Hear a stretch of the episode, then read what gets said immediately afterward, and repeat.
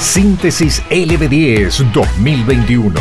Un ejercicio de la memoria. Un repaso por nuestra historia reciente. Para un año tan particular es necesario ser contundentes en plural. Síntesis 2021 en LB10. Esto es lo más importante que nos pasó en octubre.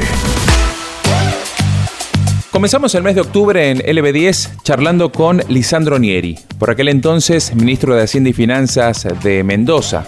Luego, las elecciones lo depositarían en el Congreso de la Nación, pero ya vamos a llegar a eso.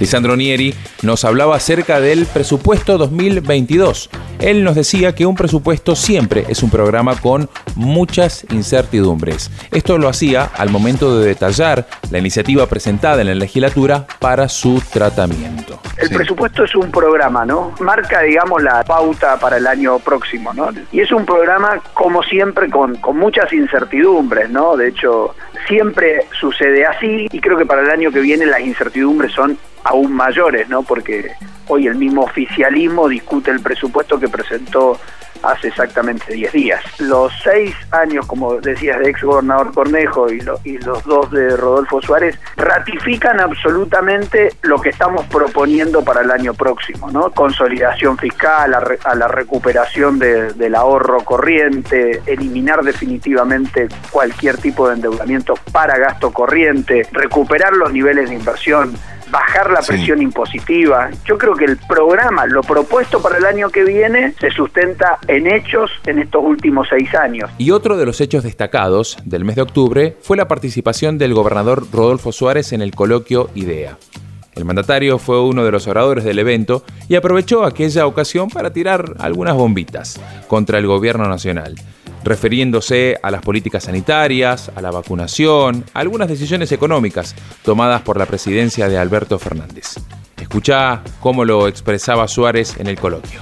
Todas las políticas económicas que podamos llevar desde cualquier provincia de la Argentina son limitadas en la medida que tenemos una macroeconomía que no funciona. Si analizamos las medidas que se han tomado durante la, pandemia, creo que han habido muchos errores en el gobierno nacional en ese sentido. Desde Mendoza siempre hemos levantado la voz en cuanto que había que apostar a la responsabilidad social, que había que apostar a cuidar la economía y la salud, que había que mantener la educación. Nosotros tenemos educación presencial en la provincia desde el año pasado. Tampoco creo que fue acertada la política de, vacunación por cuestiones geopolíticas, creo que hemos cometido cometidos errores, pero tampoco creo que sean buenas las medidas que se están tomando en el corto plazo. Muchas medidas que se están tomando no sirven como políticas estratégicas a largo plazo, ¿no? que tienen que ver con, con, la emisión, con toda esta cuestión eh, electoral para revertir una elección. Creo que viene a agravar esta situación eh, e-, económica y social de la Argentina.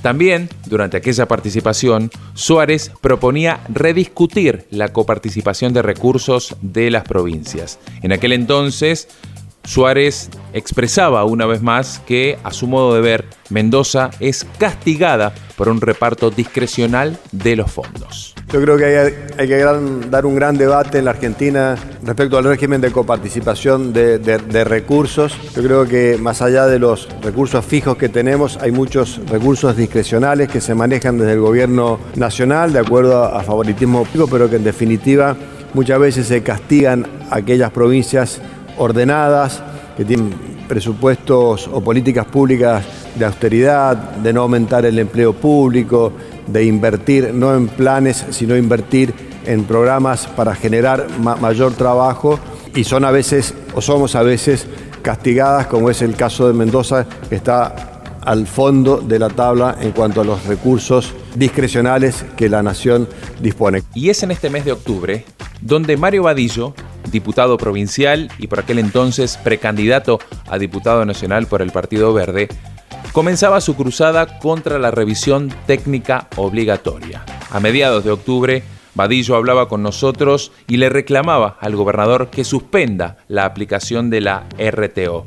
Él eh, precisaba los motivos por los cuales considera que esto es pertinente. Escucha. Estos sistemas tienen que estar dados, la revisión técnica, en un lugar donde el parque automotor tenga una juventud normal, estándar. Nosotros tenemos en Mendoza un parque automotor que tiene en promedio 15 años de antigüedad. ¿Esto qué lleva? Que las máquinas que se utilizan para hacer la revisión técnica obligatoria, ya de por sí, a la gran cantidad de vehículos que tienen más de 5 o 10 años, ya directamente le da fallas. En Mendoza nosotros lo que estamos exigiendo al gobernador es que suspenda la RTO, primero hasta que arreglen las calles y después hasta que pase la crisis. Y la verdad que va a pasar, porque si no vamos a tener el 90% de, de los automotores en falta.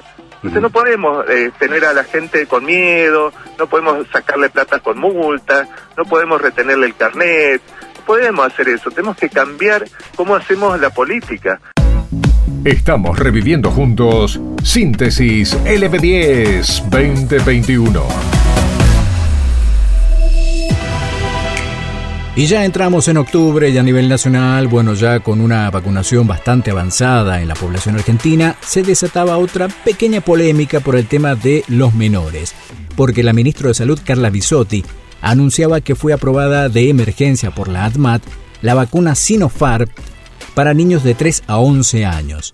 Las autoridades analizaban sumarlo al calendario de vacunación. Bisotti decía que para eso estaban guardando las vacunas que decían no tener, pero que en realidad era para esto.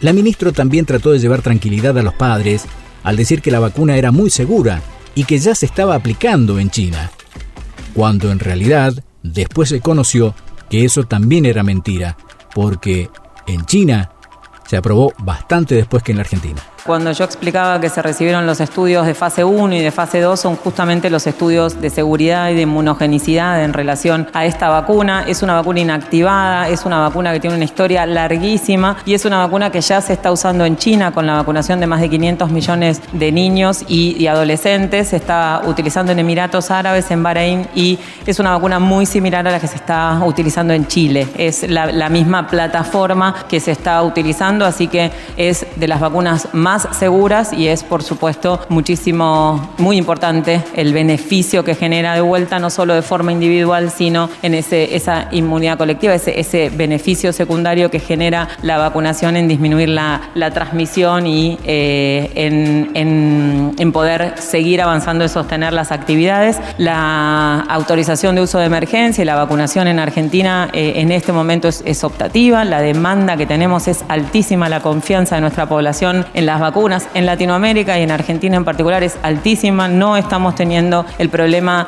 de personas, eh, de un número muy importante de personas que no se quieran vacunar. Por supuesto que aspiramos a avanzar rápidamente con quienes van a ser la mayoría, van a querer vacunar a los niños y las niñas. Vamos a trabajar como estamos haciendo ahora en una vez que se escala rápidamente la vacunación en el casa por casa para quienes no tienen acceso a la vacuna, para quienes dificultades en el acceso o en inscribirse o en acercarse al vacunatorio y para quienes tienen dudas y queda un porcentaje muy pequeño de la población que como siempre pasa con las vacunas se va a beneficiar gracias a los que nos vacunamos y en ese caso recién evaluaremos si hay alguna eh, conducta para tomar. Esperamos convencer que confíe la población y que podamos avanzar en ese sentido.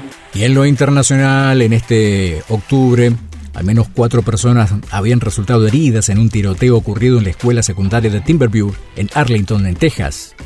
Porque la policía de Arlington confirmaba que los heridos eran tres estudiantes y un adulto que se creía era un profesor. Todo había empezado en una brutal pelea entre alumnos adentro del aula. Y también, en el plano internacional, en Colombia se iba a llevar adelante la primera eutanasia a una persona sin enfermedad terminal. Se trata de Marta Sepúlveda, que había sido diagnosticada con ELA, esclerosis lateral amiotrófica, que tiene una vida de deterioro físico y decidió someterse a este procedimiento. La mujer celebró la noticia haciendo un video donde apagaba una vela simbólicamente. Bueno, a raíz de esto, por ejemplo, el doctor Jesús Albright, presidente del Colegio de Abogados de Derechos Médicos allí en Colombia, decía que en ese país ya existía el derecho a vivir y a morir dignamente. Primero, en Colombia ya está elevado al rango de derecho fundamental. Es decir, la persona tiene el derecho fundamental a morir con dignidad y, protege varias esferas. Protege el libre desarrollo de la personalidad, que es un tema que en Colombia se ha desarrollado jurisprudencialmente con mucha fuerza. Protege el derecho también a la dignidad, es decir, a una vida digna. Y una persona tiene derecho a poner fin precisamente a, a esa vida en condiciones de indignidad, siempre que obviamente esté soportado en los criterios que ha definido la Corte, es decir, ese grave, ese intenso sufrimiento proveniente de enfermedad, bien sea física o psíquica, ya que no le permita vivir en condiciones adecuadas. Estás escuchando Síntesis LB10 2021, un ejercicio de la memoria.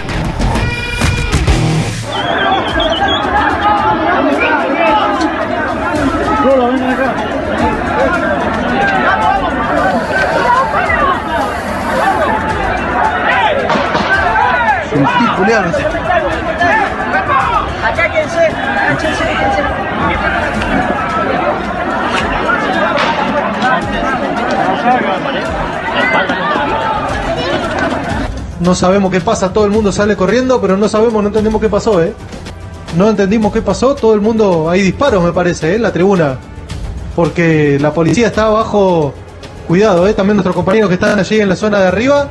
El testimonio elocuente de estos dos audios del video casero que se viralizó rápidamente por todo el país y también de la narración de los colegas de La Pampa nos trajeron en eh, octubre una de las noticias más impactantes de todo este año 2021.